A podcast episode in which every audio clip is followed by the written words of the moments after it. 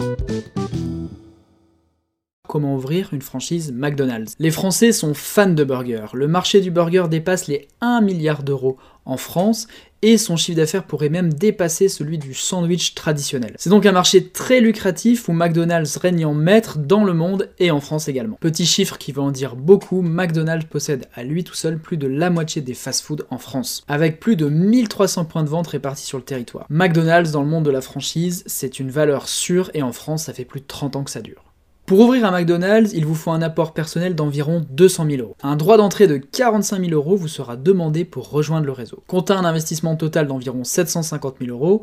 Évidemment, ça dépend de où vous allez ouvrir votre McDonald's, dans quelle ville, et ça c'est le franchiseur qui répondra le mieux à ces questions. Concernant la redevance, comptez environ 10 à 20% de votre chiffre d'affaires. Pour ouvrir un restaurant McDonald's, vous allez devoir d'abord suivre une formation d'un an dans un ou plusieurs restaurants qui sont opérationnels. Vous allez devoir maîtriser tous les aspects de l'activité, que ce soit la gestion administrative, gestion financière, les postes de production, le marketing. Vous avez également dans cette année de formation un volet théorique de 5 sessions. C'est l'une des formations les plus complètes dans le monde de la franchise. Évidemment, beaucoup de personnes qui ont souhaité créer leur entreprise ont rêvé un jour d'ouvrir un McDonald's. Ceux qui l'ont fait il y a 20, 25 ans sont millionnaires aujourd'hui. Mon conseil, sauf si vous habitez dans une ville, dans une région et il n'y a pas encore de McDonald's avec un vrai potentiel, je vous recommande plutôt de euh, choisir une de ces alternatives.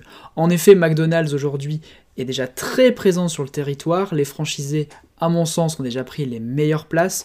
Donc, vaut mieux aller voir au niveau de la concurrence comme Burger King, Kim Marcel ou encore Big Fernand. Vous aurez beaucoup plus de chances de vous développer et de trouver une ville qui n'est pas occupée.